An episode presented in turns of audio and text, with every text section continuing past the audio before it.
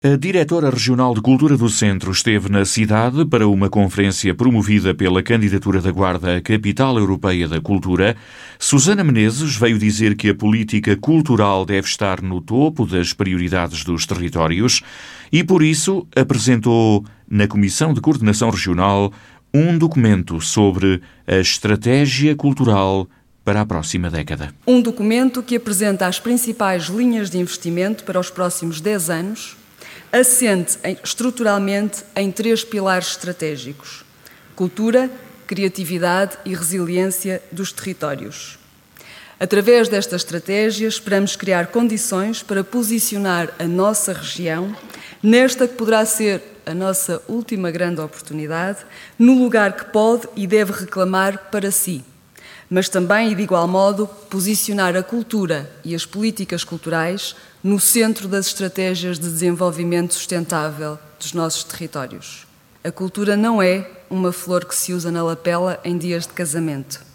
E não se resume, por isso, a mera animação do espaço urbano. A cultura é, antes de mais, um valor integrado. É fator que gera enriquecimento nas comunidades, fator de autoestima e autodeterminação, que gera conhecimento, capacidade crítica, capacidade criativa. É fator de inclusão e de aproximação e base para o desenvolvimento, desenvolvimento e exercício de uma cidadania plena. Neste documento que entregou na CCDR há quatro objetivos estratégicos e várias ações prioritárias: património reabilitar, museus modernizar, conteúdos criar, acesso democratizar de onde derivam depois um conjunto muito específico de ações prioritárias que setorialmente visam dar resposta às principais dificuldades e fragilidades da região e, a esse tempo, criar condições para a concretização da visão que propusemos uh, à nossa região para os próximos 10 anos e que eu gostaria também de partilhar.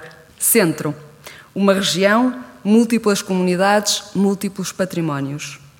Construir cidades com cultura, conectadas em rede, conectadas digitalmente, conectadas entre si e com o mundo. Promover lugares criativos e inspiradores onde as pessoas, todas as pessoas de cada território, se experimentalizem, se realizem, se expressem, se encontrem consigo e com os outros. Onde cada pessoa possa explorar todo o seu potencial e talento criativo e crítico. Preservar a história, a nossa história, com todo o seu património material Preservar a história com todas as nossas histórias, as que nos edificam como comunidades, com todo o seu património imaterial. Fomentar a resiliência dos territórios através da sua identidade, da sua história e da sua cultura.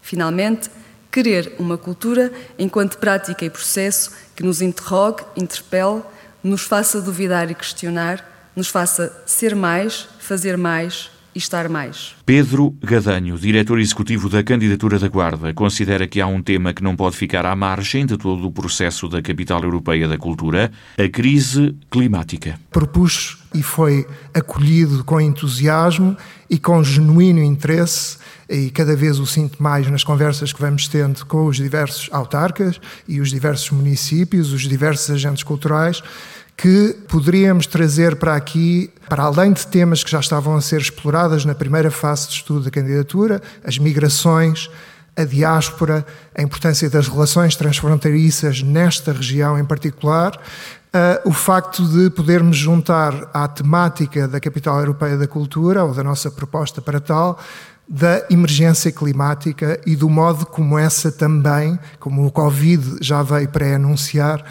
pode provocar alterações profundas no modo como não só uh, entendemos a prática cultural, mas como de facto o nosso dia a dia se faz cultura.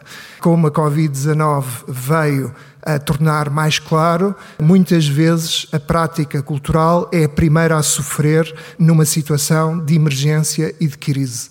E é por isso que nós temos que refletir como é que a cultura de facto se adapta a essas condições e se renova e se reinventa para continuar a ser relevante e significativa. A emergência climática é, de resto, um tema que o secretário-geral das Nações Unidas tem colocado em cima da mesa. Como já foi dito, inclusive por António Guterres, enquanto uh, diretor da, da, das Nações Unidas, prevê-se, e são números das Nações Unidas que nos próximos 30 anos hajam entre 200 a 300 milhões de refugiados climáticos.